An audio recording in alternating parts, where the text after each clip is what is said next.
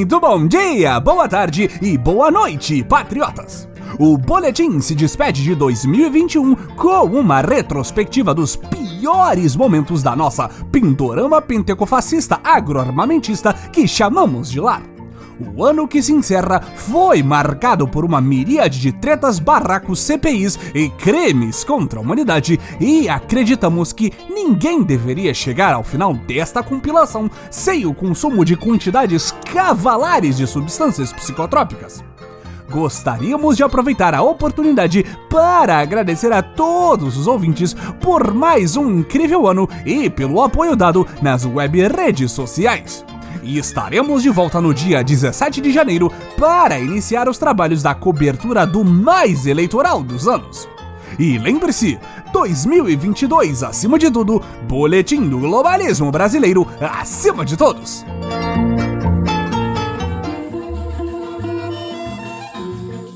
Quando o capitão disse que sua especialidade era matar, ninguém imaginava que Bolsonaro, depois de décadas sendo um parlamentar totalmente inútil para o país, seria eficiente em alguma coisa nesta vida.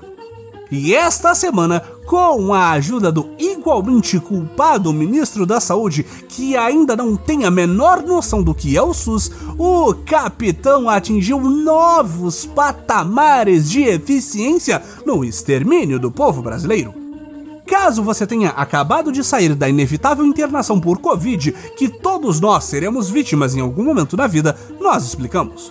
No último dia 2 de janeiro, o governador do estado do Amazonas decretou o lockdown para evitar que a doença coronavírus se espalhasse ainda mais por um estado cujo sistema de saúde já havia colapsado durante a pandemia. Incapaz de concatenar um pensamento correto, o presidente da República Federativa do Brasil resolveu fazer eco às suas ratazanas de redes sociais que criticaram a medida, comemorando a desobediência da população manauara ao decreto. Nós sabemos que matemática não é exatamente uma matéria muito forte no meio bolsonarista, mas se você somar 14 dias tempo máximo que o coronavírus pode se desenvolver em pessoas expostas à doença, a data do lockdown sabotado pelo presidente, o resultado é 16 de janeiro, dia no qual a crise em Manaus explodiu em níveis nunca antes vistos no país e potencialmente em todo o planeta.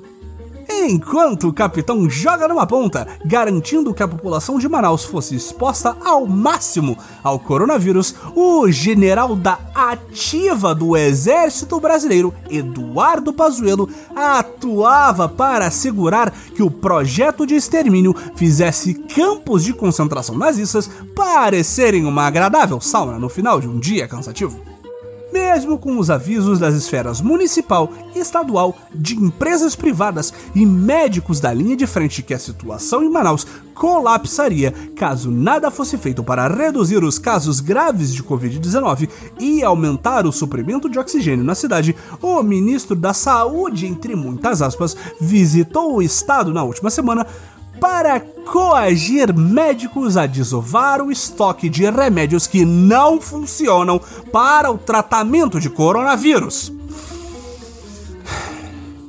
Enquanto Manaus sufocava por todos nós termos semeado incompetência e colhido genocídio, o governo tentava disfarçar contando alguma lorota para fingir algum resquício de humanidade. No caso, em uma coletiva na semana passada, Pazuello disse que parentes dele que moram em Manaus haviam reclamado que não tinham oxigênio para um familiar do ministro da Saúde do Brasil, mostrando todo o apreço que tem, na verdade, pela família brasileira, o ministro gentilmente respondeu a familiares que não havia nada a ser feito. É impressionante como o ministro da Saúde do Brasil trata seu povo como se fosse família. Amor e cuidado no mesmo nível. O pior é que ele e o governo estadual do Amazonas sabiam da possibilidade de acabar o oxigênio nos hospitais desde pelo menos semana passada. E o especialista em logística sequer cogitou rascunhar um plano para suprir as demandas do estado. Vendo o completo vazio deixado pelo governo federal, outros estados e artistas se mobilizaram para tentar ajudar. No entanto, devido ao risco de explosão por conta da pressão do ar em aeronaves comuns, o transporte de cilindros de oxigênio é uma operação complexa que seria facilitada se por exemplo, o governo federal fosse, em sua maioria, formado por militares que poderiam facilitar o uso de aeronaves das Forças Armadas para tal operação. Mas é óbvio que durante a maior pandemia dos últimos 100 anos, as duas aeronaves da aeronáutica que poderiam fazer o transporte dos cilindros estão em treinamento militar nos Estados Unidos ou em reparos. É óbvio! Patriotas, a ironia do governo da nova era deixar o pulmão do mundo sufocar sem ar já foi abortada em diversos lugares, então vamos só colocar um sorriso em meio ao desespero mas a ironia de que Nicolás Maduro, presidente da Venezuela, pode ser o responsável por salvar a vida de milhares de brasileiros, enquanto o suposto patriota e presidente Jair faz. Sabe-se lá o que é demais para nós. Mas não se preocupe, patriota, as vacinas estão a caminho a contragosto do presidente da República enquanto criminosamente impede que a Coronavac seja aprovada pela Anvisa, o governo federal procura outras vacinas por aí para fingir que fez algo de útil. Mas como tudo que o sol toca no bolsonarismo, o que seria uma simples operação de buscar 2 milhões de doses da AstraZeneca na Índia se tornou palanque e uma pataquada que provavelmente vai aumentar a pilha de corpos no qual se apoia Jair Messias Bolsonaro e todos os financiadores de seu governo. Depois de toda demora para negociar imunizantes e seringas, reclamar do preço dos insumos, sentar em cima da questão e dizer que não há motivo para tanta ansiedade, o Pazuello decidiu pedir 2 milhões de doses da vacina da AstraZeneca que está sendo produzida na Índia, tal qual um alcoólatra pede a saideira 25 vezes em um boteco. Bolsonaro chegou a implorar para que o presidente indiano tivesse boa vontade, e tudo parecia que ia dar certo. Como nosso presidente não dá ponto sem colocar 500 propagandas dizendo que ele é o único responsável por aquele nó se tudo der certo e que ele não tem nada a ver com aquilo se tudo der errado, o avião que ia buscar as doses saiu de São Paulo para colar em propaganda do governo com um adesivo escrito Vacinação Brasil Imunizado e o coitado do Zé Gotinha. Aí foi que o barraco desabou. Antes de decolar, a Índia, que começou a vacinar a sua população de mais de um bilhão de pessoas no último sábado, cancelou a negociação. De acordo com a CNN, o governo indiano teria pedido descrição do menos discreto governo brasileiro durante as conversas, para não causar problemas na opinião pública do país. Mas o que pode ser mais discreto do que um avião envelopado com um anúncio gigantesco de estamos levando suas vacinas embora como um mercantilista levava especiarias em 1600? Mas o governo federal já planejou a próxima pataquada assassina, patriotas depois de fracassar na compra de vacinas da Índia, matar muito mais gente do que o esperado no país, os mesmos gênios que impediram que vacinas já produzidas fossem aprovadas e utilizadas por simples capital político, agora já disseram que vão entrar na justiça para tomar todas as doses da vacina do Butantan. É óbvio que comprar briga com o estado mais rico do país enquanto o povo morre sufocado é a receita ideal para que tudo dê muito certo!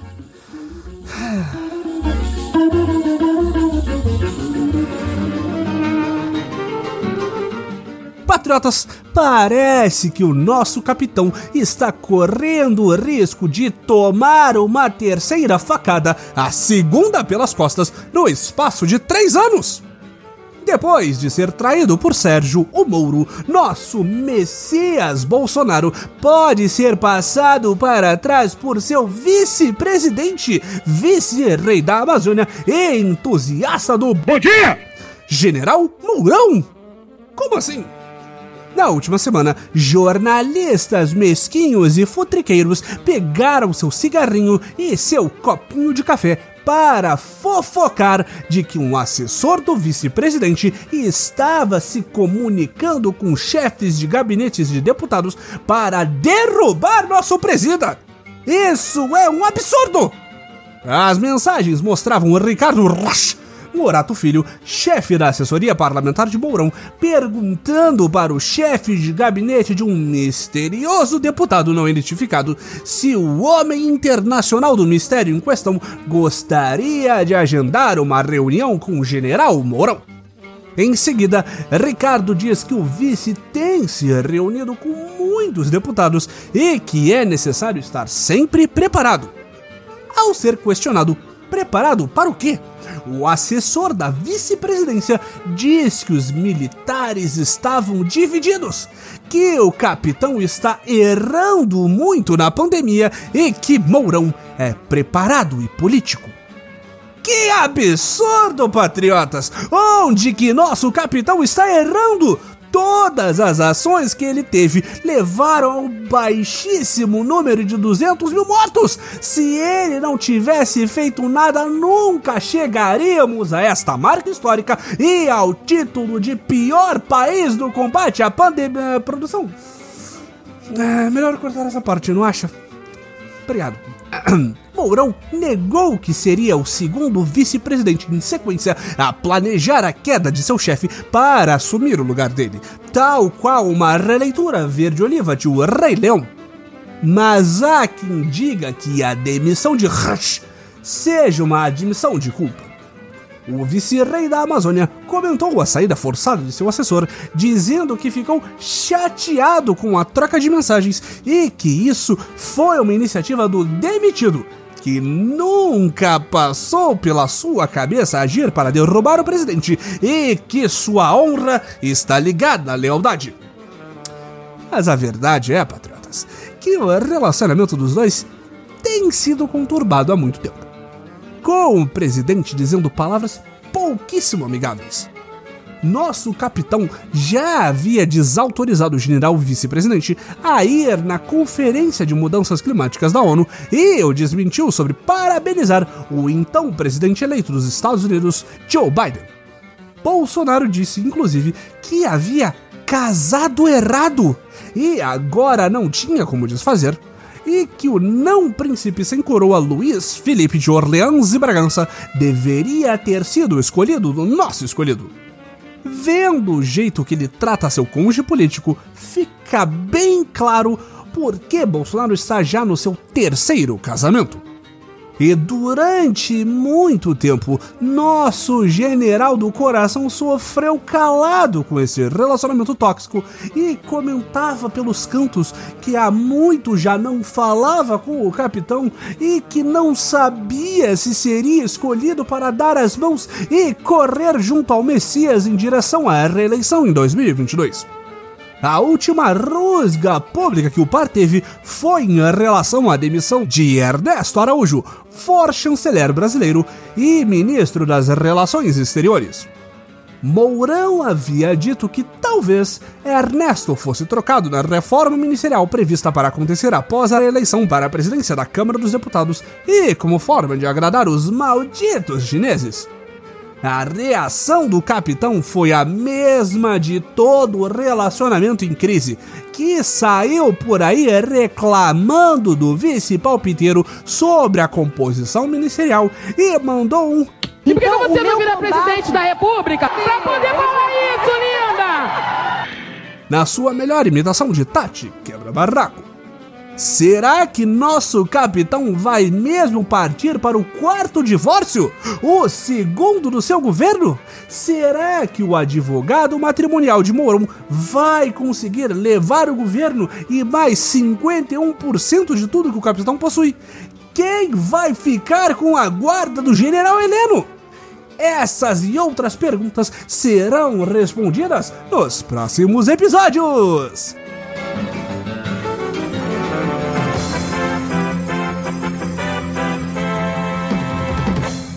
Patriotas, hoje não temos tempo para abertura normal. O maldito molusco está de volta! Tal qual um kraken que ressurge das profundezas do mar para novamente naufragar navios, Lula retorna à disputa política para afundar todo o progresso que fizemos para a nova era. Continue ouvindo se quiser entender o retorno dessa raposa política de nove dedos.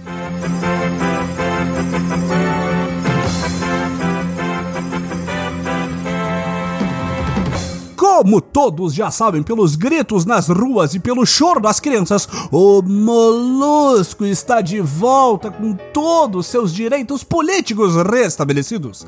A única coisa boa que o tal do Sérgio Moro tinha feito pelo capitão está desfeita tudo se deu numa jogada do ministro do Supremo Tribunal Federal, Edson Fachin, que na última segunda-feira anulou todas as condenações do ex-presidente. Há quem diga que isso foi feito só para livrar o Marreco de Maringá dos processos de suspeição que poderiam anular completamente a Lava Jato, em uma conspiração dentro de uma outra conspiração amarrada por um laço conspiratório. Isso porque devolver os direitos políticos do demônio marítimo de São Bernardo poderia esvaziar os pedidos de habeas corpus da petralhada que acusa o juiz desprovido de lábios de ter agido com motivos políticos em seu julgamento. Mas agora vocês querem me dizer que mandar prender o candidato com maior intenção de votos em meio a uma eleição é agir com motivos políticos? Que vergonha é essa, meu Brasil? O pior de tudo é que na quarta-feira subsequente, depois da canetada irresponsável de Faquin, Lula livre anteontem decidiu que era hora de soltar o seu canto da sereia para tentar seduzir todos os brasileirinhos de volta e continuar o plano de instalação do comunismo verde, amarelo e vermelho que ele não conseguiu concluir em 12 anos de governo porque todo governo comunista é incompetente.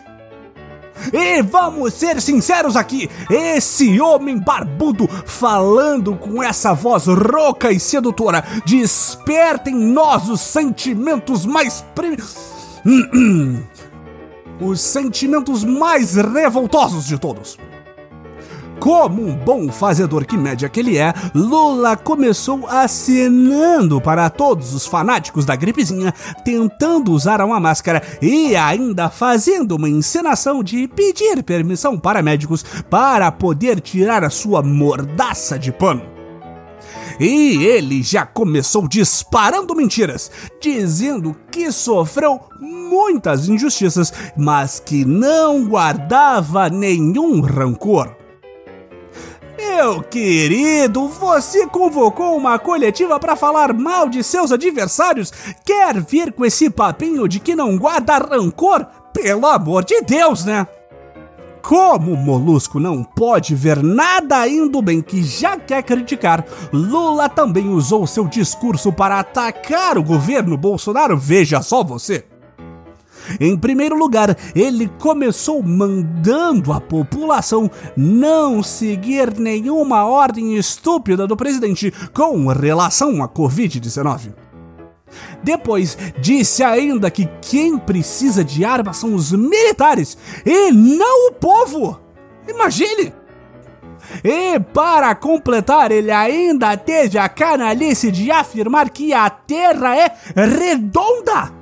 Cadê os órgãos que lutam contra as fake news desse país? Ou só querem correr atrás da gente de bem que divulga os malefícios da vacina e que a cura correta é a cloroquina lá no SUS? Como os canalhas vermelhos não andam sozinhos, Rodrigo Maia foi logo comemorando o retorno do seu patrão com direito a mensagenzinha de comemoração e tudo. O antigo nhonho da Câmara dos Deputados disse que não precisa ser petista para reconhecer que um tem visão de país, o outro só enxerga o próprio umbigo. Um defende a vacina, a ciência e o SUS, o outro defende a cloroquina e um tal de spray israelense. E parece que o ex-presidiário já está tentando usurpar o lugar do nosso capitão. Segundo o folhetim comunista O Globo, na última sexta-feira, Lula e seus lacaios se reuniram com o dono do fundo russo que financiou a vacina com o nome mais legal de todos os tempos, Sputnik 5, para tentar acelerar a compra do imunizante. Além disso, o Conluio Vermelho de Nove Dedos enviou cartas para o governo chinês na esperança patética de fazer todo o trabalho que nosso Messias está empenhado para obliterar de vez as relações com nosso maior parceiro comercial no meio de uma gravíssima crise econômica. Mas nem tudo está perdido, patriota. Nosso capitão já começou a mostrar a sua reação ao discurso do ladrão que roubou o coração de tantos brasileiros, deixando a fila para transplantes cardíacos superlotada. Já que ele tirou a máscara, nosso presídio e sua trupe foram lá e usaram máscaras na próxima aparição pública. O clã Bolsonaro também está fazendo campanha a favor da vacina agora, dizendo que ela é a nossa mais nova arma e postando imagens do Zé Gotinha Rambo carregando uma seringa metralhadora. E o escritório particular de advocacia do presidente também chamado de Procuradoria Geral da República, já entrou no jogo para ajudar nosso capitão. Na última sexta-feira, o órgão entrou com um pedido no STF para derrubar a decisão de Faquin e voltar com a condenação de Lula. Afinal de contas, se deixar Lula solto, ele também rouba a presidência para si em 2022.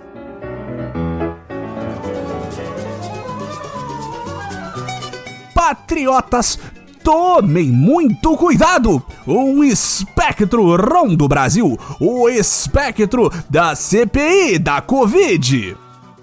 Uma tentativa clara de atacar nosso querido presidente capitão. A comissão pública de inquérito vai, entre aspas, investigar as ações do governo federal para combater a suposta pandemia, fecha aspas, foi instalada na última terça-feira. Por um lado, sejamos sinceros, estamos tranquilos. Todos nós sabemos que Jair Messias Bolsonaro não fez absolutamente nada para impedir a propagação do vírus, o que vai acelerar o fim dessa CPI, já que ela simplesmente não terá o que investigar. Mas, por outro, estamos muito indignados. Só porque investigar prefeitos e governadores é trabalho das assembleias legislativas e de câmaras municipais, o Senado não pode incluir todos os 26 estados, 5.568 municípios, mais o Distrito Federal na CPI? Cadê a proatividade, senhores senadores? Quer investigar? Investiga direito! Quer uma prova de que esta CPI é corrupta, patriota. Sabe quem é o relator desta pataquada? Renan Calheiros! Aquele mesmo que foi investigado por corrupção pelo menos três vezes! E todos nós sabemos que se tem corrupção no meio, tem PT! Portanto, Renan, o avatar do lulopetismo sino-soviético no controle desta comissão. Esta casa está corrompida até o talo e esta corja é quem vai investigar nosso Messias? Mas nossos heróis patriotas, cada vez mais inúteis no legislativo, não vão deixar este golpe a céu aberto passar sem uma batalha! Verás que um filho teu não foge a tomar decisões imbecis que em nada colaboram para safar o presidente. Na segunda-feira passada, antes mesmo da eleição do presidente da CPI, a corajosa e combativa deputada Carla Zambelli entrou com um pedido na Justiça Federal para impedir Renanzinho de assumir o cargo, através de uma liminar provisória. Mas os canalhas da mesa do Senado rasgaram a Constituição que já havíamos rasgado anteriormente e recorreram, conseguindo manter as prerrogativas políticas de Calheiros. E assim que o comunista Omar Aziz foi eleito presidente da CPI, Renan foi escolhido para ser o relator. Mesmo testemunhando este revés na sorte bolsonarista, uma última esperança se ergueu para combater as trevas. Um bravo guerreiro, laranja com mais puro sumo da fruta, se levantou para apelar ao bom senso dos comunistas senadores. Flavinho, o nosso querido 02, alertou a todos que as reuniões da comissão poderiam ser um risco para todos os membros, já que elas teriam que ser todas presenciais e estamos no meio de uma pandemia. Que absurdo fazer uma coisa dessas! O fato dele ter convocado todos os tiozões do Zap para manifestações públicas no dia 1 de maio não tem nada a ver com o assunto, patriota. Por que vocês estão mencionando isso? Como é que podem pensar em aglomerar dentro do Senado, um espaço fechado sem ventilação e com muitos membros de grupos de risco? Isso é uma loucura! Fontes do boletim afirmam que Flavinho até sugeriu que as sessões fossem feitas na praia de Taíba, em Fortaleza, Ceará. Um lugar completamente aberto, arejado e com espaço para não aglomerar e facilmente acessível por quadriciclos. Mas só recebeu comentários de desdém de Renanzinho. Uma grande injustiça. Agora é lutarmos para embarreirar, digo, conseguir que a CPI tenha uma conclusão justa e não culpe nosso presidente por tudo de ruim que vem acontecendo desde o começo da pandemia. Mas infelizmente parece que esses senadores imundos estão focados nessa perseguição política sem limites entre as informações requeridas ao Ministério da Saúde e ao da Comunicação estão cópias de todos os atos, processos administrativos, documentos, atos normativos e respectivos gastos estratégicos durante a pandemia. Além de toda esta papelada, serão ouvidos os três ex-ministros da Saúde, o revolucionário comunista Mandetta, o invisível Taishi e o até a hora de sacrificá-lo para salvar o governo, patriota de bem cristal puro sem defeito general da ativa Pazuello. Além do próprio, quem não gostou muito da chamada de Pazuzu para depor na CPI foram os milicos da reserva do Clube Militar do Rio de Janeiro. Em uma carta divulgada na última quinta-feira, os bravíssimos heróis aposentados arranjaram um tempo entre divulgar pornografia ilegal e notícias falsas no grupo do Zap para afirmar que, abre aspas, o resultado desta investigação todos já sabemos. Culpar o presidente por aquilo que não o deixaram fazer ou por não usar as máscaras utilizadas por alguns para se esconder da população. Utilizando uma expressão usada nas mídias sociais que ninguém usa, temos os Marcolas e Fernandinhos Beiramar investigando a atuação da polícia no combate ao tráfico de drogas. E ainda terminaram com uma belíssima ameaça ao Senado Federal. Portanto, se nesse cenário atual o Poder Executivo, único dos três poderes que ainda está sendo obrigado a seguir a Constituição à risca, que utilize o artigo 142 da Constituição Federal vigente para restabelecer a lei e a ordem. Desculpe, a risada maligna não foi parte da nota. É isso aí, patriota! Quem não perdeu o olfato pode sentir o cheirinho de golpe no ar. A CPI está só começando!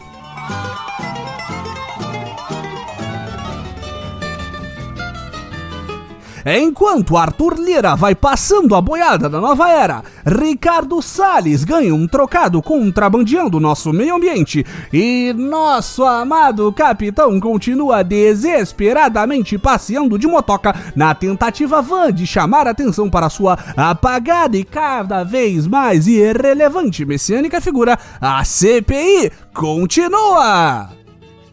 E esta semana tivemos no palco central da democracia as apresentações de Olavo de Carvalho Júnior. Digo, Ernesto Araújo e Pazuzu em dose dupla.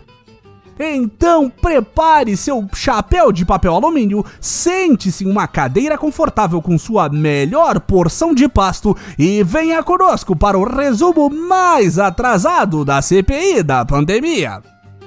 Na terça-feira, dia 18, Ernestinho se posicionou na cadeira mais quente do Brasil, mostrando total desconforto com a comunista máscara anti-Covid. Nosso for chanceler abriu a caixa de Pandora que é seu cérebro 4D para apresentar aos plebeus do Senado Federal como é evoluído e superior o raciocínio do Ministério das Relações Exteriores do governo Bolsonaro. A chancelaria brasileira da nova era é algo tão evoluído que, para evitar que as mentes inferiores dos esquerdopatas derretessem com os ensinamentos do mestre dos magos do Brasilistão, Olavo de Carvalho, nosso ex-chanceler polvilhou seu discurso com infinitas vogais, quebrando os encantamentos telúricos que governaram o lado mais místico da nova era. Segundo as escrituras sagradas carregadas por Ernestinho, chamar a doença de comunavírus se ausentar das principais discussões internacionais sobre a pandemia, acusar a OMS de promover a solidariedade comunista planetária e pedir o mínimo possível de vacinas para a COVAX Facility não foram atitudes completamente erradas e desprovidas de qualquer faísca de inteligência. Não, patriotas! Bater no peito e se autodeclarar párias do planeta era apenas a estratégia mais eficiente de se executar o plano do bolsonarismo de exterminar o próprio povo, digo, de controlar a pandemia. Mas o que fizeram os incultos senadores com essas e tantas outras revelações do for chanceler? Colocaram Cátia Abreu para ligar sua motosserra dourada novamente? Surpreendendo a todos, a senadora Abreu destruiu o contínuo do espaço-tempo e falou por aproximadamente 3 horas além dos seus 15 minutos alocados, humilhando e destruindo a alegria de ver do coitado do Ernesto. Isso não se faz, minha gente. Ele já sofre demais chorando todas as noites, olhando para fotos do encontro com Donald Trump e Jair Bolsonaro.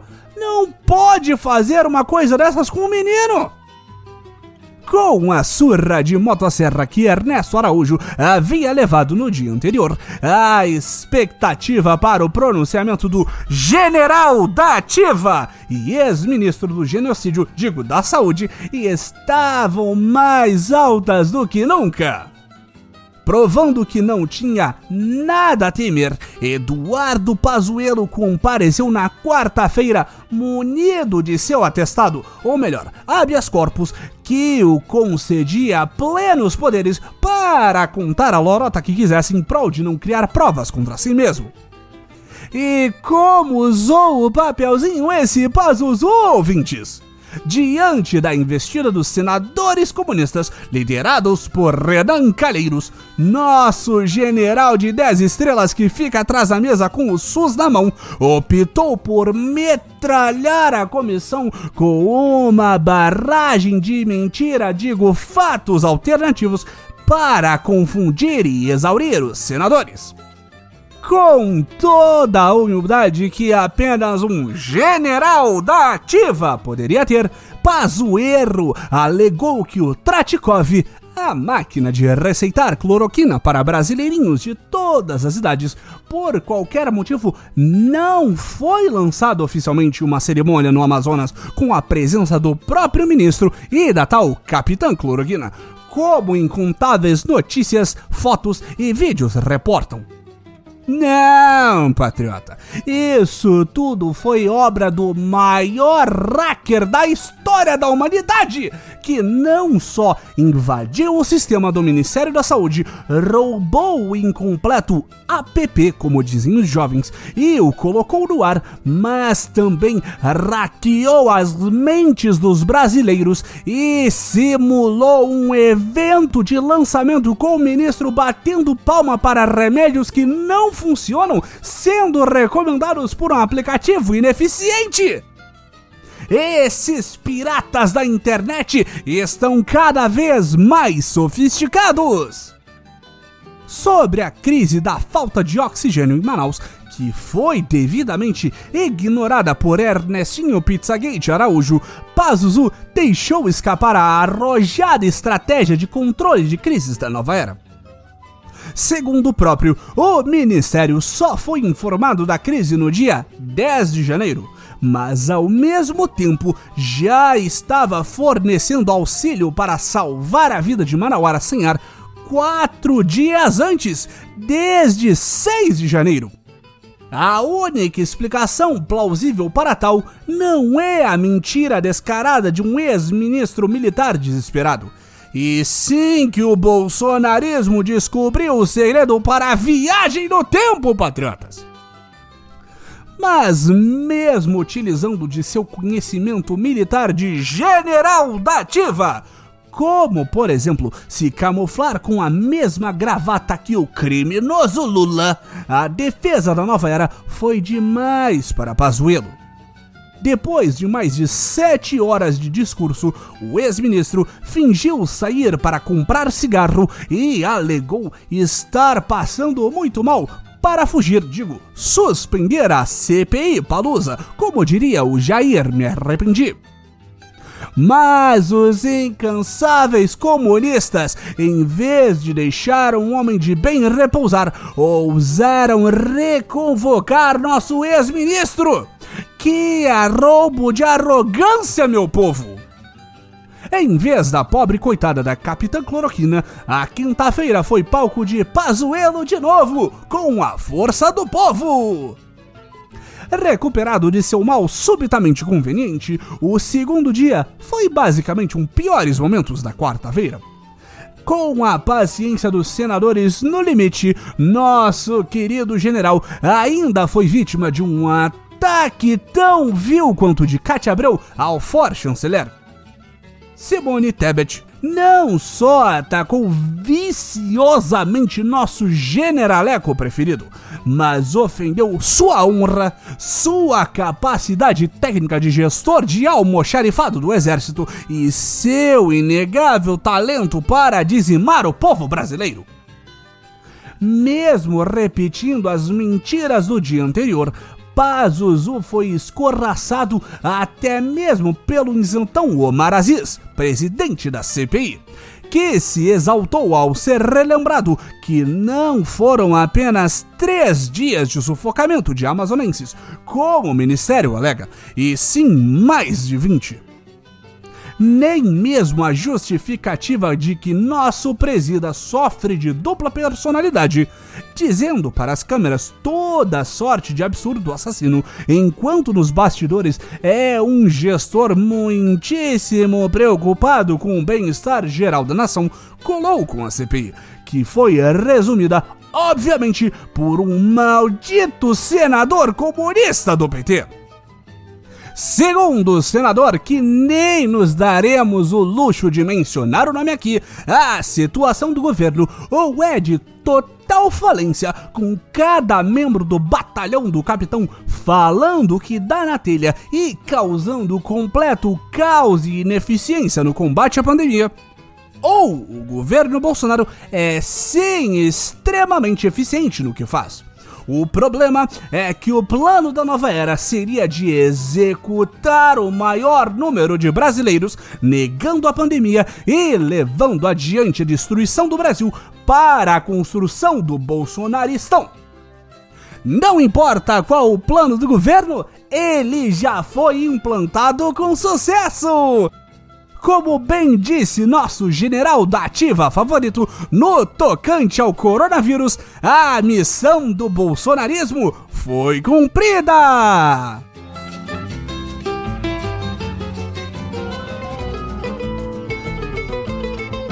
Patriotas, se semana passada a CPI parecia estar se acalmando e retornando à normalidade da impunidade a nosso amado capitão, esta semana a coisa mudou de figura. Depois de muito tentar, os malditos comunistas agora parecem finalmente ter encontrado um caminho para acusar nosso Messias de corrupto, como o próprio sempre pediu, vale a pena relembrar. A narrativa da vez é que a compra da vacina Covaxin, produzida pelo laboratório indiano Bharat Biotech, teria sido superfaturada e usada para desviar dinheiro público para um paraíso fiscal. E para criar esta história totalmente absurda, conseguiram voltar no tempo, infiltrar um comunista no Ministério da Saúde oito anos antes do nosso presidente ser eleito, colocar o irmão dele na base aliada de Bolsonaro na Câmara dos Deputados e ainda por cima criaram a pandemia mundial. Esses comunistas são mais poderosos do que nós imaginamos, patriota! Caso você não esteja entendendo do que estamos falando, os dois comunas senhores do tempo são Luiz Miranda, funcionário público do Ministério da Saúde, e seu irmão Luiz. Pera, produção. Eles são irmãos e têm o mesmo nome? Mas pode isso? Enquanto você pesquisa, eu vou continuar aqui. Luiz Miranda, deputado federal pelo Democratas. O primeiro Luiz Miranda teria dito ao segundo Luiz Miranda que os invoices enviados ao Ministério da Saúde para a importação das vacinas tinham muitos erros e que ele estava sendo pressionado para aprovar os documentos ainda assim. Para quem não entende o jargão comunista administrativo jovem, Invoice é o termo chique para notas fiscais que as empresas exportadoras emitem para que o importador possa transferir dinheiro de um país para uma empresa em outro lugar. Esse, inclusive, foi um dos problemas que o técnico apontou nos documentos. Aparentemente, o dinheiro não deveria ser entregue nem à empresa que estava intermediando a compra e nem à produtora indiana das vacinas mas sim a uma terceira empresa com sede em Singapura, que não é de jeito algum um paraíso fiscal para onde quantias exorbitantes de dinheiro são desviadas para nunca mais retornar. Imagine! Mas se não bastasse o desvio de dinheiro, o maldito comuna de nome repetido ainda apontou mais problemas. Segundo a metade Luiz dos irmãos Luiz Miranda, o documento ainda dizia que os 45 milhões de dólares acertados deveriam ser pagos antes da entrega, o que contradiz o contrato com o próprio laboratório indiano. Além disso, além disso, o envio seria apenas de 3 milhões de doses, e não os 20 milhões acertados no contrato. Os valores por dose mil por cento mais caros do que o acertado previamente. E o pagamento de frete e seguro por conta da nossa nova era. Coisas que geralmente ficam por conta do vendedor nessas proposições. Sinceramente, patriotas, não tem nada de errado nisso daí, ouvintes. É super comum pagar uma compra na casa dos bilhões para uma terceira entidade que não tem absolutamente nada a ver com nenhuma das partes envolvidas na transação pagar a mais pelo produto, receber a menos e ainda bancar custos e seguro. Mas o Luiz Miranda técnico do Ministério da Saúde não concordou e precisou dedurar tudo para seu irmão, Luiz Miranda, deputado, que levou o assunto diretamente para o presidente dos Estados Unidos do Brasil, Jair Bolsonaro, no dia 20 de março. Em uma reunião com nosso Messias, Luiz Miranda, deputado, falou que isso tudo parecia muito com desvio de dinheiro. Segundo o deputado Luiz Miranda, nosso sábio Messias capitão disse que isso era coisa de um deputado específico e queria avisar a Polícia Federal para investigar isso daí. Procurada, a PF disse que não foi encontrada nenhuma investigação sobre o assunto, dando a entender que o presidente fez como todo carioca e falou que ia marcar e nunca mais foi atrás do assunto. Toda essa historinha para gado dormir foi contada para o comunista folhetim O Globo. Para não deixar que a imagem do capitão fosse manchada assim impunemente, o ministro-chefe da Secretaria-Geral da Presidência, Onyx Lorenzoni, e Elcio Franco, assessor especial da Casa Civil, convocara uma coletiva de imprensa para acusar os irmãos Luiz Miranda de adulterarem os documentos, declarando que eles seriam investigados pela mesma PF que nada fez por denunciação caluniosa e aproveitaram para passar um recado super amistoso que os Luizes Mirandas iriam se entender com Deus e com eles. Foi amigável sim, patriotas. Quem disser que pareceu ameaça de morte está vendo coisas. Depois de todo esse furdunço, é claro que os irmãos Metralha iriam dar a graça na maldita CPI. Apesar da fala sentida do senador Heinz, não pense que os bravos senadores governistas deixaram essa mentira deslavada seguir sem luta. Senador Fernando Bezerra foi um dos que mais interromperam os Luizes Mirandases.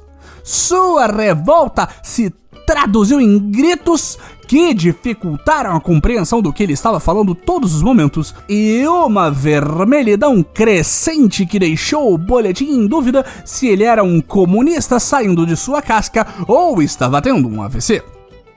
Jorginho Melo entrou remotamente para dizer que o Luiz Miranda, deputado, estava tentando conseguir uns minutinhos de fama e fazer espuma, mas teve sua honra atacada pelo convidado que retrucou dizendo que nunca respondeu por crimes contra o sistema financeiro e nem tinha dívidas tributárias.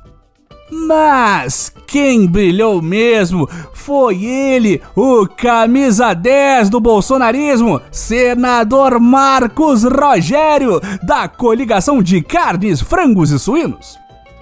Rogerinho rebateu os dados apresentados pelo Luiz Miranda, servidor público, declarando que a empresa corrigiu todos os erros apontados pelo funcionário do ministério e esclarecendo que Todos sabem as reais motivações do Luiz Miranda, deputado, para estar fazendo essa pseudo-denúncia. Isso causou um alvoroço sem precedentes na CPI, patriotas. O presidente Omar Aziz e o deputado Luiz Miranda chegaram até a gritar com o nobre senador servindo um decoro completamente quebrado, pedindo que ele dissesse qual era a sua real motivação. Infelizmente, suspeitamos que a transmissão da TV Senado travou neste momento e o microfone ficou mudo, pois tudo que vimos foi o belíssimo senador Marcos Rogério parado, atônito, sem dizer uma palavra. Só pode ser erro na transmissão foi preciso parar a reunião por 15 minutos para que todos os ânimos se acalmassem. Talvez tenha sido necessário um pouco mais de tempo, já que vídeos de bastidores mostram que o deputado e o senador Marcos Duval, que ainda não tinha aparecido na história em momento algum, haviam se estranhado nos bastidores. Após o show do intervalo, os senadores da oposição se lembraram da resposta que Bolsonaro deu a Luiz Miranda, deputado, quando recebeu a denúncia e insistiram para que o depoente dedurasse o nome do político responsável por tal esquema. Durante muito tempo, Luiz Miranda dizia que não se lembrava mas a responsável por trazer o nome à memória do deputado foi a senadora Simone Tebet. Tal qual a sua terapeuta de toda semana, após muito insistir e dizer que ele teve coragem de trazer o assunto a público, mas se acovardou ao esconder o nome do responsável, Luiz Miranda disse aos prantos que temia por sua vida e revelou o nome do líder do governo na Câmara dos Deputados, Ricardo Barros, como mandante dos esquemas. Tá com medo de quê, deputado? Quando o Onyx disse que você ia se ver com ele, só queria saber do seu currículo para indicar o senhor em outras vagas que não na base aliada do governo.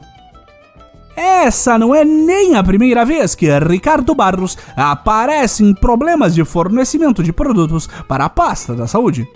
No vampiresco governo de Michel Temer, Barros foi ministro da Saúde. Coincidentemente, durante sua gestão na pasta, a mesma empresa que aparece no centro do Covaxinão foi contratada para a distribuição de insumos que nunca chegaram. Isso não parece com nada, patriota! Quem dizer qualquer coisa ao contrário, a gente acusa de comura e ameaça na TV aberta!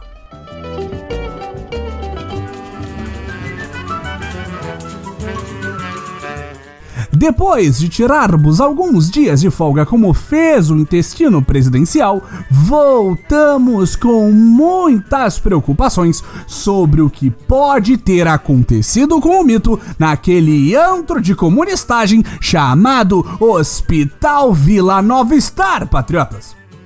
Nosso capitão Messias deu sol Bolsonaro saiu de lá completamente mudado. Nesta última semana, ele traiu amigos e deu declarações mais absurdas do que o normalmente aviltante.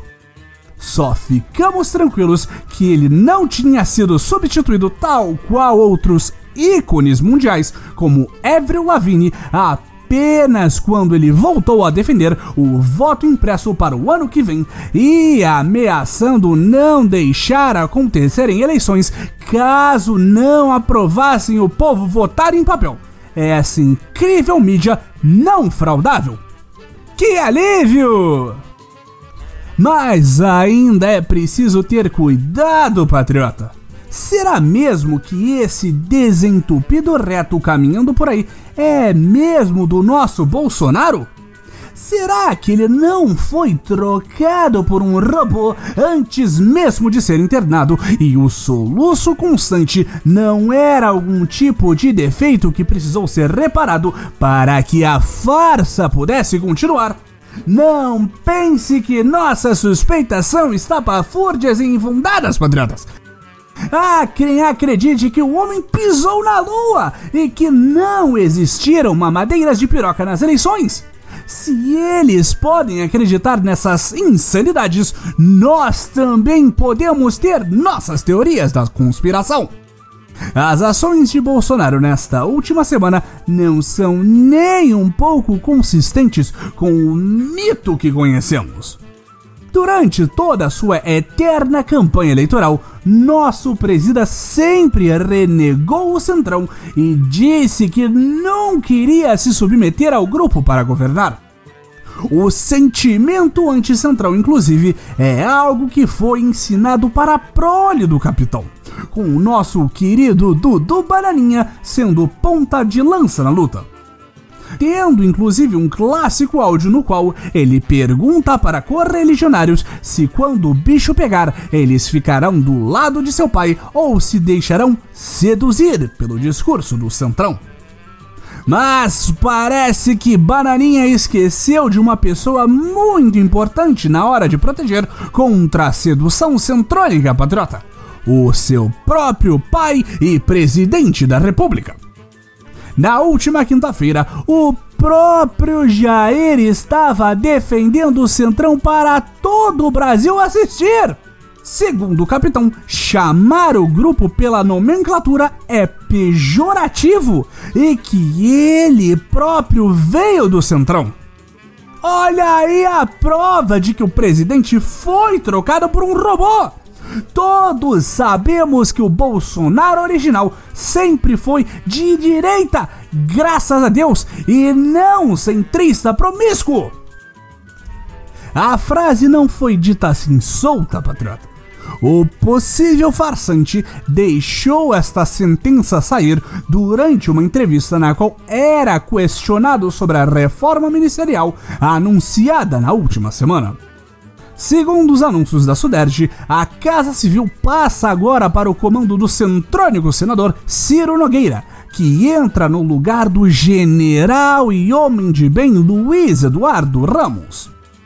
A movimentação seria uma tentativa nem um pouco desesperada de melhorar a fragilizada relação do governo com o bloco político. Não tem nada a ver com o preço cobrado pelo Centrão para tentar frear os avanços das investigações pela CPI da pandemia, patriota. De onde você tirou isso?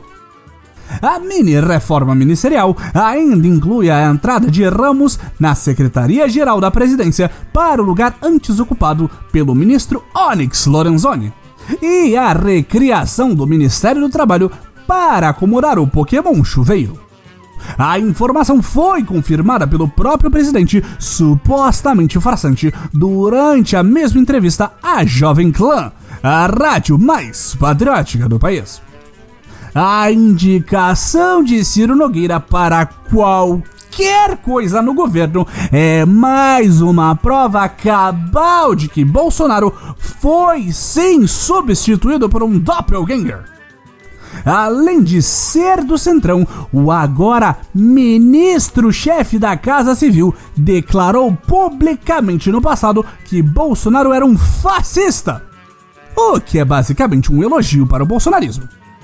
O que fere e machuca mesmo nossa honra foi Nogueira declarar que o maldito Lula tinha sido o melhor presidente deste país. Como pode isso? Nosso mito nunca colocaria um homem que já soltou essas palavras em seu governo. Isso é um perigosíssimo sinal de alerta, ouvinte! Este farsante tirando militares do governo mais técnico que já existiu para colocar petistas do Centrão! Além disso, o Cyber Bolsonaro está criando mais um ministério! Enquanto o Bolsonaro original prometeu diminuir o número de pastas para 15, com a reinvenção do Ministério do Trabalho, o número volta para 23. Sinceramente, não acreditamos que o homem tão cheio de certezas como Bolsonaro que nós elegemos se venderia tão facilmente assim. Nunca pensamos que diríamos isso, mas graças a Deus que ele recebeu aquela facada, ouvintes. Levantem a camisa do mito! A marca da besta pistolesca é a única maneira de conferir se Bolsonaro ainda é o mesmo!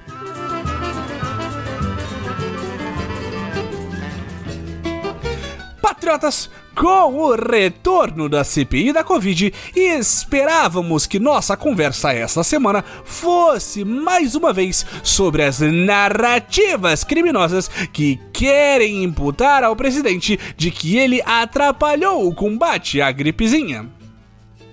Mas a nova temporada do Cerco Parlamentar de Inquisição começou mais lenta e nosso capitão bravamente decidiu aquecer as coisas por conta própria com novos ataques à pseudo-segurança das urnas eletrônicas. Após apresentar zero provas, mas muita convicção de que elas não são seguras, Bolsonaro decidiu ir para cima dos malditos comunistas que ainda estão querendo manter essas máquinas completamente corruptíveis como sistema eleitoral para levar o Kraken Lula maldito de volta ao poder em 2022. Em vez de voltarmos ao método mais seguro de todos, o voto no papelzinho contado manualmente. E sejamos justos, patriotas, nada disso teria acontecido se não fosse o enxerido ou como nosso educadíssimo capitão chama quando não acha que está sendo gravado, filho da p do presidente do Superior Tribunal Eleitoral, Luiz Roberto Barroso. É, em um claríssimo ataque à liberdade de expressão do nosso capitão, o STE abriu um inquérito administrativo para investigar as óbvias críticas que Bolsonaro tem feito às urnas eletrônicas e à sua fraudabilidade nas suas lives ao vivo das redes sociais e no tema do boletim da semana passada. Vê se pode isso, patriota! Agora distorcer notícias antigas para que elas se encaixem na sua narrativa é crime! Que absurdo!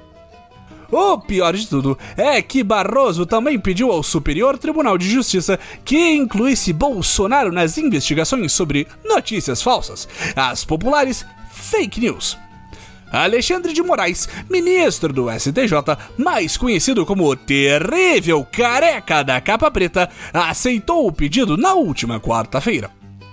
Mas nosso presidente é um homem com sangue nas veias e nas mãos, patriotas, e não deixou este ataque passar em Colombo. Após ver o pedido de Barroso, o capitão disse que o problema dele não é com o STE ou com o resto do Supremo, apenas com Barroso pessoalmente. Isso mesmo, patriotas! O problema todo do presidente com esse conceito de democracia é apenas uma birra pessoal! Mas depois de ver que Moraes havia aceitado o pedido de Barroso, a situação mudou. Na mesma quarta-feira, Bolsonaro deu uma entrevista à única empresa jornalística imune à verdade, a Rádio Jovem Clã. Com jornalistas tão comprometidos com a causa patriótica, foi fácil para nosso presidente falar livremente, sem ser contradito ao vivo para todo o Brasil ouvir. Além de falar que a hora de Moraes está chegando e que Barroso faz um tumulto contra o voto impresso, nosso presida mostrou ainda mais provas de que o sistema eletrônico não é seguro.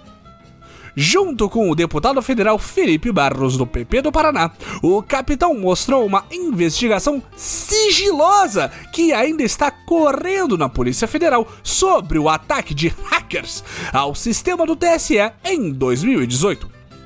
O TSE já foi logo querendo desmentir o documento, dizendo que o relatório do inquérito da PF foi produzido a pedido do órgão 10 dias após as eleições de 2018. O documento aponta que não houve nenhum vazamento de código das urnas e que só foram acessados dados antigos. Pode parecer para o ouvinte mais incauto que Bolsonaro cometeu mais um crime de responsabilidade ao divulgar para todos em rede nacional de imprensa um inquérito que está em sigilo de justiça.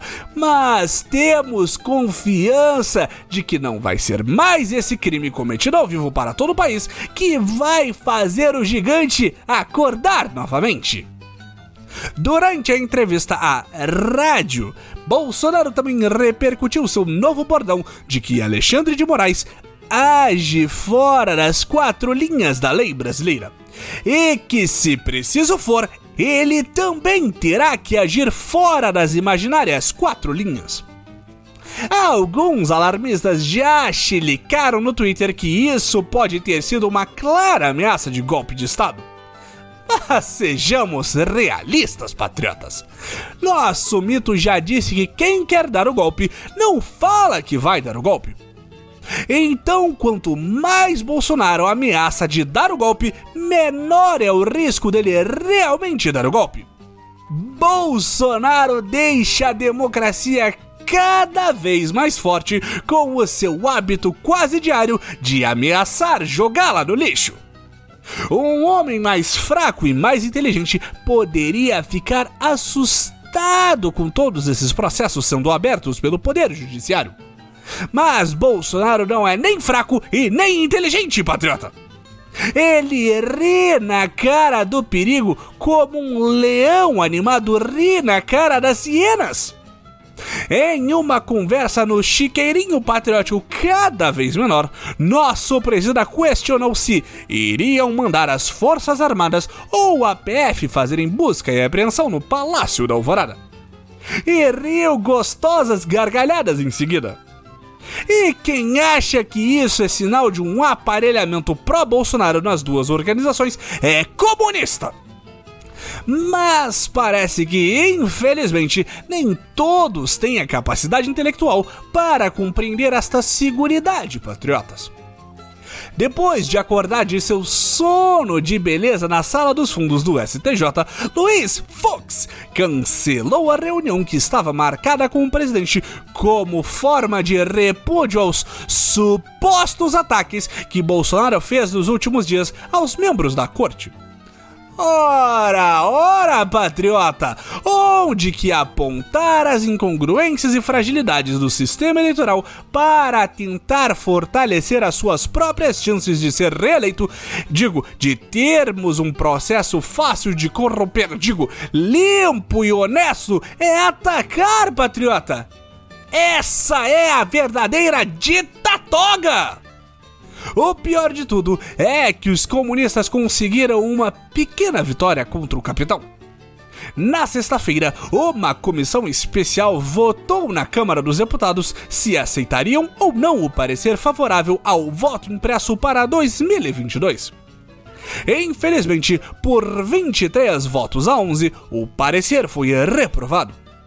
Há quem critique algumas partes do projeto de lei, como a obrigatoriedade de contar manualmente todos os milhões de votos, inclusive alguns ditos aliados do presidente, como Cássio Nunes, fazem essa crítica. Mas todos sabemos que isso é apenas um argumento usado para tentar diminuir a luta do presidente. Só que nem tudo está perdido, patriotas.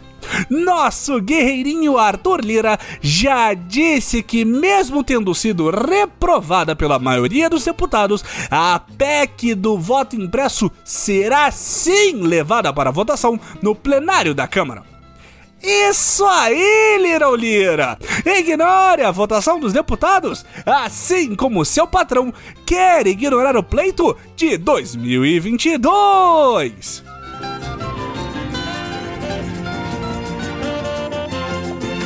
E assim veio e se foi o glorioso 7 de setembro, no qual 86 milhões de patriotas, segundo meu zap, foram às ruas de todo o Brasil para gritar por sua liberdade por meio de cercear a liberdade alheia.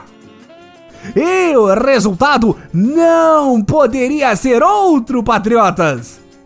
Confusão total e completa com o desastre que se abateu sobre o governo desde então? É o quê? Mas vamos começar pelo começo. No dia 6 de setembro, também conhecido como segunda-feira passada, nossos bravos guerreiros e irmãos das estradas começaram a chegar em Brasília para se concentrar à frente da Praça dos Três Poderes. Os homens e mulheres de bem já chegaram lá dispostos a romper barreiras, inclusive as que a Polícia Militar de Brasília tinha colocado mal para isolar o local. E a prova de que a razão está do nosso lado, ouvintes, é que a polícia não disparou uma bala de borracha ou bomba de gás lacrimogêneo sequer como faz corretamente com professores comunistas que reivindicam um salário minimamente decente. Nós só queremos a cabeça de Alexandre de Moraes. É pedir demais? Mas o show começou mesmo no dia seguinte, na gloriosa data. Logo pela manhã cedo, nosso mito sobrevoou Brasília com um olhar sério de um homem fazendo tratamento para calvície que olha o topo da cabeça e pensa: será que dá para tapar esses buracos? Há quem diga que se esperava entre 1 a 3 milhões de manifestantes na capital do país. Quem quer que tenha feito essa previsão estava claramente louco de patriotismo.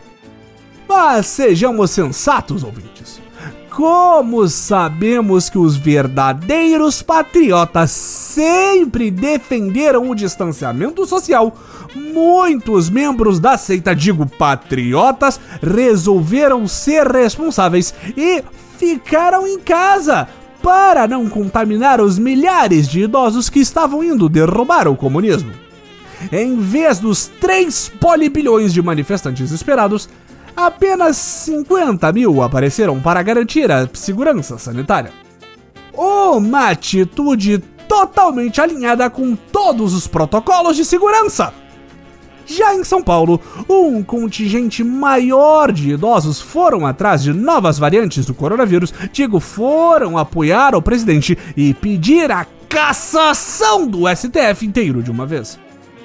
E é claro que, como todo bom fã de uma aglomeração de neofascista, nosso capitão foi lá cumprimentar seus adoradores nas duas cidades. Apesar de outras cidades como Rio de Janeiro também terem sido vítimas de protestos pró-governo, nosso ocupado Messias apenas discursou na capital federal pela manhã e na Paulista à tarde. Basicamente, os dois discursos foram uma coletânea dos piores momentos do dicionário bolsonarista. Nosso presida falou que iria agir dentro das imaginárias quatro linhas da Constituição. Que Fox tinha que enquadrar Xandão. E que alguém do STF estava barbarizando fazendo prisões políticas totalmente arbitrárias e que se eles não parassem, eles iriam sofrer algo que definitivamente não queremos, imagine. A ruptura de outro dos outros ícones imaginários deste governo, a tal corda que insistem em tentar puxar de volta para um semblante de democracia. Rebatendo as críticas de que o capitão não trabalha, Bolsonaro já anunciou nos discursos que no dia seguinte chamaria o Conselho da República para discutir o que pode ser feito com o STF. Caso você, assim como 99% dos brasileiros, não saiba o que é o Conselho da República, é um órgão que decide, entre outras coisas, o estado de sítio. E é composto, além de nosso Messias, o vice-presidente, os presidentes da Câmara e do Senado, os líderes da maioria e da minoria da Câmara e do Senado, o ministro da Justiça e também seis cidadãos completamente aleatórios. Dois escolhidos pela Câmara, dois pelo Senado e dois pelo presida. Mas nenhum dos membros desse tão belo conselho disse ter sido convidado. E depois da manifestação, foi dito que o presidente, no calor do momento, lembrou por acaso do conselho que pode decretar o tão sonhado estado de sítio. Que coisa! Em São Paulo, para um público maior e no quintal do João Calcinha Apertada Dória, nosso capitão se empolgou. Ele começou falando que talvez Alexandre de Moraes ainda pudesse se corrigir, mas com o mugido, eu disse rugido, dos manifestantes, decidiu que já era tarde demais e que já estava na hora de Xandão parar e deixar de ser canalha. O Messias voltou a dizer que ordens absurdas não devem ser obedecidas e que não seguirá decisões de um dos ministros do Supremo Tribunal Federal. Não tem crime de responsabilidade nenhum acontecendo por aqui, pode circulando.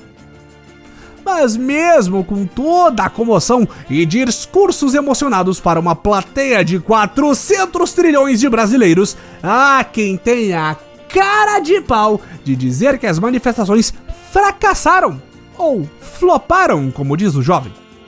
Esses calhordas só dizem isso porque os organizadores esperavam no mínimo 10 vezes mais pessoas, porque não houve invasão ao STF ou porque nenhum dos pedidos completamente razoáveis da turba foi atendido imediatamente pela presidência. Mas não pense que o golpe, digo, a manifestação de 7 de setembro ficou restrita apenas ao que aconteceu no feriado, ouvinte. Nananina, não!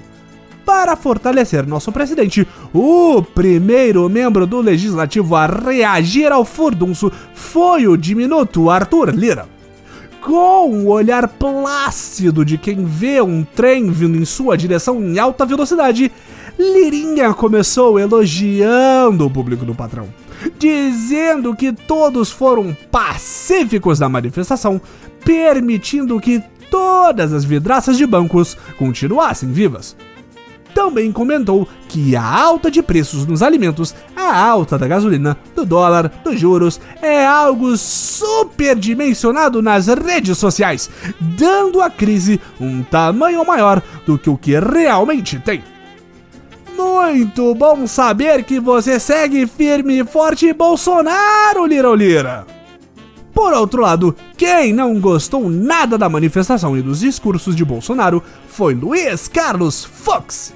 Na abertura do Supremo na quarta-feira, o líder da corja de capas soltou mais uma nota de repúdio caprichadíssima, dizendo que ninguém fechará o STF e que não vai se render a ameaças à independência da casa, nem a intimidações ao exercício das atividades.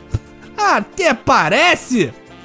Fux ainda disse que descumprir decisões do STF é crime de responsabilidade que pode ser analisado pelo Congresso Nacional. Mas nós já sabemos, ouvinte, que esse tipo de crime não dá em nada, a menos que você seja a primeira mulher eleita presidenta do Brasil em alguns círculos comunistas que nós entramos apenas para prover vocês com informação e depois tomamos banho, dizem que Fuchs foi responsável pela multidão não conseguir invadir o STF nos protestos, ligando para os comandantes das Forças Armadas no dia anterior e cobrando que a PM impedisse a entrada dos manifestantes na Praça dos Três Poderes em uma grande conspiração com a PM, contudo. Continuando as apresentações de trabalho de casa, Augusto Aras, nosso querido Procurador-Geral da República, também resolveu dar seus dois centavos sobre os acontecimentos. Mas ele resolveu ser mais alinhado com Lira e com Bolsonaro por consequência. E chamou as manifestações de uma festa da democracia muito pacífica. Isso mesmo, Aras! Nada como uma multidão completamente pacífica pedindo a destituição dos ministros do STF, AI-5 e intervenção militar para comemorar o Dia da Independência. Mas a reação que mais surpreendeu o povo brasileiro foi a dos caminhoneiros nas últimas semanas já havíamos falado do movimento organizado por Zé Trovão, que planejava fechar Brasília e parar o país até que senadores destituíssem não apenas Xandão, mas todo o STF e implementassem o voto impresso e que toda a imprensa aproveitasse e viesse a público dizer como Bolsonaro é o mais viril dos presidentes do planeta Terra. Como esperado, alguns caminhões chegaram até Brasília e ficaram lá durante o feriado. Só que esses guerreiros das estradas continuaram na Praça dos Três Poderes na quarta-feira, quando todo o país já estava voltando ao trabalho como se nada tivesse acontecido. Durante o dia, os caminhoneiros começaram a bloquear estradas por todo o país. E ao fim do dia, a movimentação não patrocinada pelo agronegócio nem por nosso capitão Motoca já impedia a passagem de carros em 17 estados. Coincidência? Achamos que não, patriotas! Tudo parecia estar seguindo como plano anunciado por Sérgio Reis antes dele ser convocado pela polícia para dar explicações e negar tudo. Mas aí, como que pelo puro suco de insanidade de quem consumiu muito rebite durante a madrugada de quinta-feira, vídeos começaram a pipocar nas redes sociais de caminhoneiros comemorando emocionados, dizendo que o presidente havia declarado tal estado de sítio. Mas parece que a estratégia de delirar uma ruptura democrática não funcionou, patriotas. Veja só vocês. Se o choro de alegria durou uma noite, a desgraça chegou pela manhã quando um suposto áudio do presidente Jair pedia que os caminhoneiros desbloqueassem as estradas imediatamente? Como assim? Estaria o mito dando as costas aos seus seguidores? Não é possível, patriota! Como não havia vídeo, era impossível saber se aquela voz era a mesma do presidente ou de um farsante. Por conta disso, alguns caminhoneiros até foram enganados e dançaram a Macarena por horas sem fim, depois que um segundo áudio surgiu pedindo que eles fizessem isso. Só pararam quando descobriram que o segundo áudio era do único botafoguense vivo, Marcelo Adnet. O clima de desconfiança perdurou e até mesmo Zé Trovão, que anda foragido, apareceu para exigir a confirmação do presidente. E ao longo do dia, o presidente saiu de seu castelo de cartas e se encontrou com os caminhoneiros, ocasião na qual ele repetiu o pedido de desobstrução isso foi demais para o poderoso Thor dos caminhões, que divulgou um vídeo dizendo que o movimento dos caminhoneiros não é por Bolsonaro, e sim pelo Brasil. O youtuber de caminhão também disse que foi encontrado pela Polícia Federal no México mas que não vai se entregar porque não é criminoso e porque na verdade ele só estava de férias enquanto o país derretia. Infelizmente, depois da regada com os caminhoneiros, o que vimos durante a quinta-feira foi o presidente dando para trás da Revolução Patriótica. Depois da dita regada, o suposto mito disse que a China a China, patriotas, era um parceiro comercial fundamental para o Brasil? Estaria o capitão ele mesmo se tornando um comuna? Teria ele sido assassinado e substituído como a metaleira Avril Lavigne?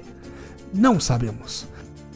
Uma desconfiança é que ele esteja sendo manipulado por forças ocultas corroborando a tese, na tarde de quinta-feira, um apavorado Bolsonaro desenterrou o caixão de seu antecessor, o vampírico Temer, para conversar no Palácio do Planalto. Desse encontro, inclusive, saiu uma carta pedindo desculpas pelo vacilo e dizendo que o pecado pecado de Bolsonaro foi ser patriota demais? E que ele respeitava todas as instituições igualmente? Não é possível, patriotas! Será mesmo que o mito está nos traindo? Seríamos nós os cornos da vez? Nós só sabemos que com as eleições chegando é preciso arranjar outro patriota para nos defender. E talvez, apenas talvez, seja a hora de apostar em outro outsider tão outsider que está no México. É a hora de apostar no Patriota Zé Trovão!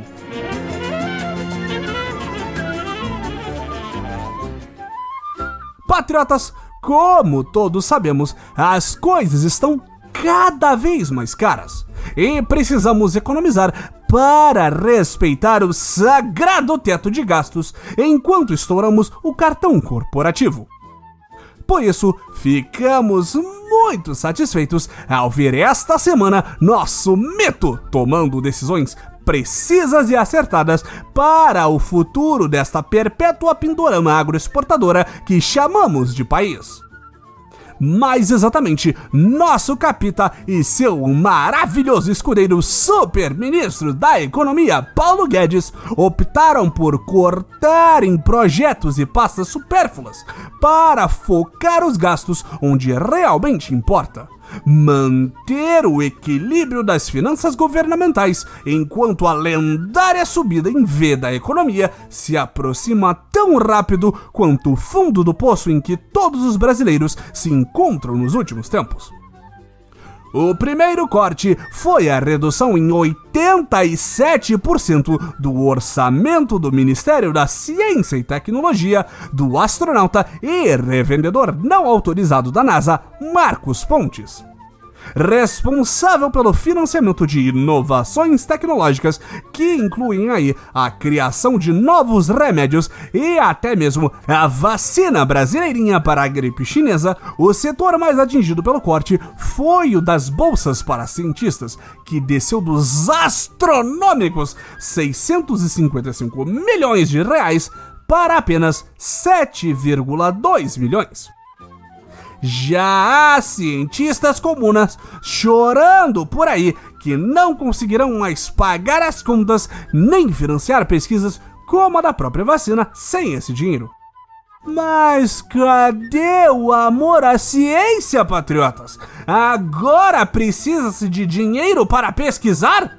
Vão para Cuba! No capitalismo, a pesquisa é feita com um chiclete mascado em troca de meia jujuba. Há alguns outros esquerdistas que ainda reclamam dos cortes, dizendo que a decisão vai paralisar pesquisas e acelerar ainda mais a fuga de cérebros do país. Nós achamos ótimos ouvintes. Desde quando um país precisa de cérebros para funcionar? Mas a mídia vermelha não perdeu tempo e já está lá criticando criticando a decisão correta, dizendo que tudo não passa de uma medida para abrir espaço no orçamento para comprar deputados o suficiente e passar a reforma do funcionalismo público. De acordo com uma coluna publicada no folhetim marxista Correio Brasiliense, Paulo Guedes e Arthur Lira teriam acertado em 20 milhões de reais o valor a ser entregue a cada deputado para votar a favor da reforma em questão, somando 6,16 bilhões de reais com B de bananada. A verba seria passada aos membros do Congresso por meio das emendas do relator, que a mídia comuna chamou de orçamento paralelo. Mas o quão paralelo é um orçamento que conta com a retirada de verbo oficialmente de um ministério, patriotas? Todos sabemos que comprar apoio é muito mais importante do que fazer vacinas. Ainda mais no Brasil, um país no qual metade da população não vai se vacinar, segundo o gabinete paralelo do presidente paralelo. E isso nos leva à segunda economia que nosso capitão fez essa semana. Na quinta-feira, Bolsonaro vetou o projeto de lei que incluía a distribuição de absorventes íntimos para estudantes e escolas públicas de baixa renda e pessoas em situação de rua ou de vulnerabilidade extrema. Além de mulheres presidiárias e que estão cumprindo medidas socioeducativas. A distribuição de cestas básicas pelo Sistema Nacional de Segurança Alimentar e Nutricional também foi vetada. Pode parecer que isso foi feito por maldade do capitão, mas não foi, patriotas. Novamente, foram os temíveis problemas orçamentários. No encontro diário do culto ao capitão no Curralzinho, Bolsonaro explicou seus asseclas que o Congresso não incluiu na medida as fontes de verba para a compra e distribuição dos absorventes. O mito ainda rebateu quem disse que o projeto tinha sim fonte de custeio. O texto em questão dizia que o custeio deveria ser pelo SUS e pelo Fundo Penitenciário Nacional.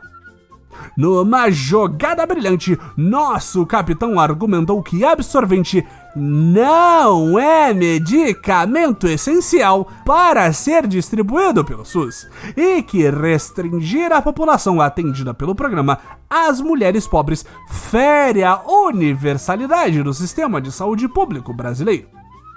Além disso, Jair disse que não há nada na lei do Fundo Penitenciário Nacional que permita este uso para o dinheiro. Como sempre, os esquerdistas não podem ver uma mamata chegando ao fim que começam com o seu mimimi de sempre.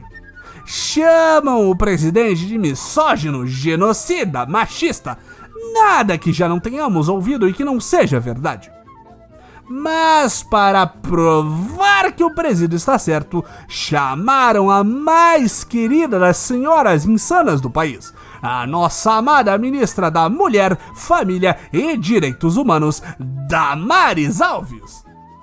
A ministra apontou que mulheres pobres sempre menstruaram e nunca nenhum governo se importou com o problema. Mas se o Bolsonaro continuar a tradição e agir ativamente para impedir a resolução do problema, aí é machismo? Francamente, patriota. E Dada ainda completou dizendo que vai haver um programa sim para atender mulheres de baixa renda no futuro, mas apenas depois que a pandemia acabar. O que deve ser por volta do ano de 2077, de acordo com nossas estatísticas. A ministra ainda afirmou que é preciso definir se a prioridade é absorventes ou a vacina contra o coronavírus. Muito bem colocado, ministra Damares. Mas parece que com o corte de verba para a pesquisa na mesma semana, a prioridade não é nenhum dos dois.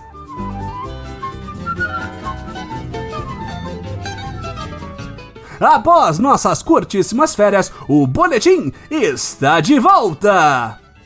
Nos inspiramos no comunista Ciro Gomes e, tal qual o dito cujo no segundo turno de 2018, abandonamos o cenário político em seu momento mais delicado, optando por tentar fugir para Paris.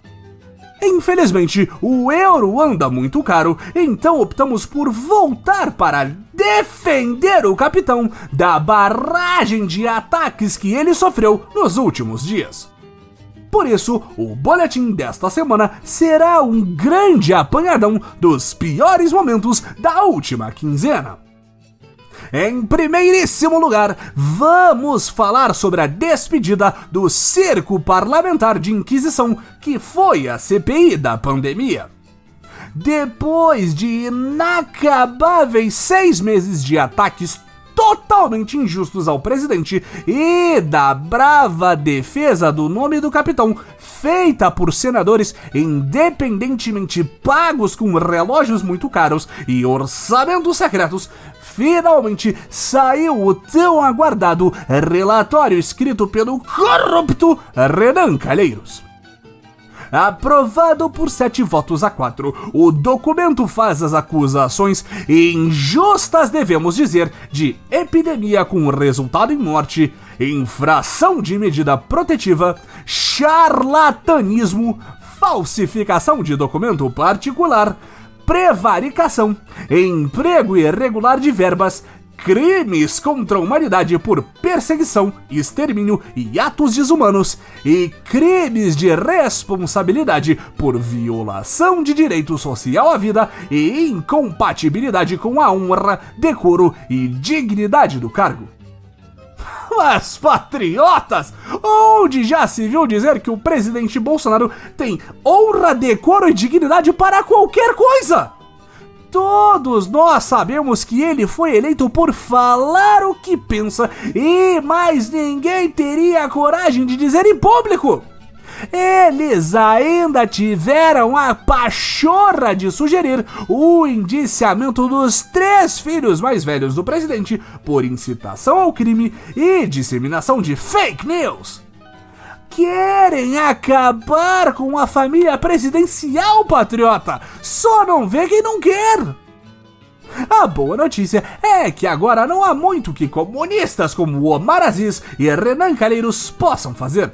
O relatório foi encaminhado para a Procuradoria-Geral da República, onde Augusto Aras irá encontrar uma gaveta bem limpinha e vazia para guardá-lo para todo sempre. Nessas duas semanas que passamos desfrutando do melhor caviar que um salário mínimo no Brasil pode comprar, também tivemos a prisão de Zé Trovão, o caminhoneiro que tramou o golpe em Brasília, supostamente em nome do presidente, e diz constantemente que Jair Bolsonaro o traiu. Depois de algumas semanas escondido em um barril no México, Zé Trovão se entregou à polícia em Santa Catarina. Falando em patriotas desaparecidos até então, outro patriota que está sumido é o Alan Gengiva Livre pelo menos até a gravação deste episódio. Vai saber com a nossa sorte. A situação está feia para um dos únicos jornalistas que falam a verdade no Brasil. A Jovem Pan também estaria nesta tão sonhada lista, mas após perguntarem ao presidente se quem faz rachadinha deve ser preso, a emissora e estação de rádio também foi classificada como novo antro comunista. Nas últimas semanas, o blogueiro teve o site e o canal do YouTube desmonetizados e retirados do ar. Além de Alexandre de Moraes pedir que seu nome seja colocado na lista vermelha, vejam só, da Interpol, para que ele possa ser preso e extraditado. Em mensagens conseguidas pela CPI da pandemia, o blogueiro supostamente disse estar em um bunker pago por Dudu Bolsonaro em Brasília. Lá, ele teria encontrado diversos membros do governo para uma conversa totalmente normal e nem um pouco suspeita. Mas nem tudo é tristeza, patriota temos razões para voltarmos sorridentes e contentes de nossas vacaciones, como diriam os franceses. Mais uma vez, nosso presida triunfou sobre as forças da esquerda e ceifou o programa de compra de votos para o PT, o Bolsa Família. É pra glorificar de pé, Igreja Patriota! Na última sexta-feira, o finado programa pagou sua última parcela às famílias inscritas. Em teoria, o Bolsa Esmola será substituída pelo viril e patriótico Auxílio Brasil, criado através de uma medida provisória e que ainda depende da aprovação da PEC dos precatórios na Câmara e no Senado para não ser barrado pelo teto de gastos. A PEC em questão permite que o governo parcele algumas dívidas para sobrar um trocado para entregar o auxílio, que deve ter o valor entre incríveis 220 e 400 reais. No entanto, precisamos ter muito cuidado antes de comemorar, patriotas. Como a MP do auxílio ainda está tramitando, ela pode vencer antes mesmo de ser aprovada. E neste caso, o Bolsa Família voltaria do além-túmulo comuna para implantar o esquerdismo em nosso país novamente. Para espairecer desta barragem de notícias péssimas, nosso capitão resolveu roubar uma página do nosso livro aqui no boletim e foi passear na Europa. Porque afinal, ele é Messias, mas também é filho de Deus. para que os esquerdistas não começassem a xingar e espernear no Twitter, dizendo que ele está gastando o dinheiro do povo para viajar sem ser a trabalho, Bolsonaro encontrou uma desculpa perfeita dar um pulinho no G20, reunião do clubinho dos 20 países mais ricos do mundo, grupo ao qual o Brasil ainda faz parte. Mas por pouco tempo, se as maquinações do Messias continuarem adiante. Após seu discurso inicial em que vendeu um país digno de encarte de testemunhas de Jeová e completamente correspondente com a realidade, nosso presida foi ao evento de abertura, onde conversou com o coleguinha Erdogan, presidente de centro neonazismo de direita da Turquia. Como era de se esperar, Bolsonaro repetiu que está tudo às mil maravilhas no país, que a economia está se recuperando muitíssimo bem e vale lembrar, que a mídia golpista está sempre o atacando injustamente e que o apoio popular continua firme e forte. Afinal de contas, a definição de insanidade é dizer a mesma coisa o tempo todo até que ela se torne verdade. E provando que definitivamente esta viagem não é a trabalho, Bolsonaro decidiu que não vai dar uma esticada até Glasgow, na Escócia, para a COP26, onde seria literalmente atacado com pedras, segundo o apagado General Mourão nosso novo vice decorativo. Em vez disso, o Capita vai até a cidadezinha de Anguilhara Veneta, na Itália, para receber o título de cidadão honorário pelas mãos da prefeita também de centro-direita, Alessandra Buoso. A cidadezinha é da onde o maldito bisavô do presidente imigrou para o Brasil trazendo a sementinha do bolsonarismo no meio de suas calças.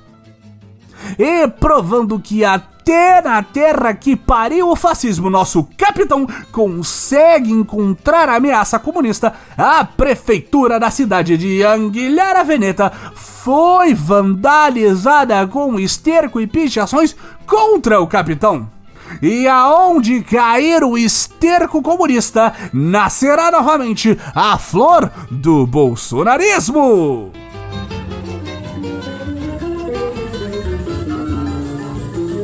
Patriotas, mais uma vez o Judas Esquaquiotes do bolsonarismo volta a assombrar o nosso mito. Em pré-campanha declarada, o ex-juiz nem um pouco parcial e ex-ministro da Justiça Anticrimes, Sérgio Moro, continua dando sinais de que quer porque quer atrapalhar a reeleição do nosso capitão, podendo inclusive tirá-lo do segundo turno. E como não poderia deixar de ser, as empresas stalinistas de mídia, incluindo, mas não se limitando a Jornal Globo, Rádio Globo, Site Globo e Rede Globo, a maior emissora de TV de Volta Redonda, já embarcaram nesta campanha para transformar o Palácio do Planalto em uma verdadeira granja. O primeiro sinal do apoio dos folhetins comunistas ao Marreco de Maringá foi a divulgação massiva de supostas pesquisas eleitorais tendenciosas que apontam a possível vitória de Moro em alguns cenários. O site de extrema esquerda O Antagonista publicou na última quarta-feira a matéria Sem Lula e Bolsonaro, Moro vence em todos os cenários. Primeiramente, gostaríamos de salientar que se minha avó tivesse bico de pato, rabo de castor e botasse ovo, ela ainda seria minha avó, pois a raríssima síndrome de ornitorrinco é algo comum na minha família e vocês não têm nada a ver com isso. Mas o ponto é, não temos preconceitos com pessoas com deformidades corporais na família temos que deixar bem claro que preconceito é coisa de cigano. Além disso, esta peça de futuro distópico especulativo foi baseada na pesquisa feita em conjunto pelo banco Molta Mais e a empresa de inteligência Futura Inteligência. dois institutos de muito renome, mas que ninguém nunca ouviu falar. Nela foram observados cinco cenários possíveis. Na grande maioria deles, o ex-presidente e kraken de nove tentáculos Lula se sagraria vencedor, apontando um destino trágico para a nova era. Outra pesquisa publicada na última sexta-feira do Instituto IPESP, bem mais conhecido, mas tão fidedigno e confiável quanto o anterior, mostrou queda nos votos para Bolsonaro e aumento de Lula e Moro. Mas não é só a divulgação de pesquisas com tanta credibilidade quanto o atual presidente que tem aparecido na mídia, patriotas.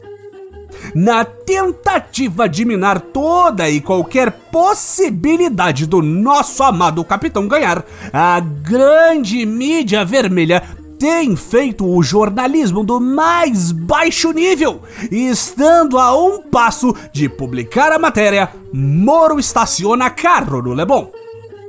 Entre os factoides divulgados nos últimos dias estão Moro diz que Brasil deve exigir vacinação de estrangeiros e Moro tem aulas de Brasil com notáveis. Até mesmo o partido historicamente comunista PSDB já se pronunciou apoiando o Marreco Vermelho.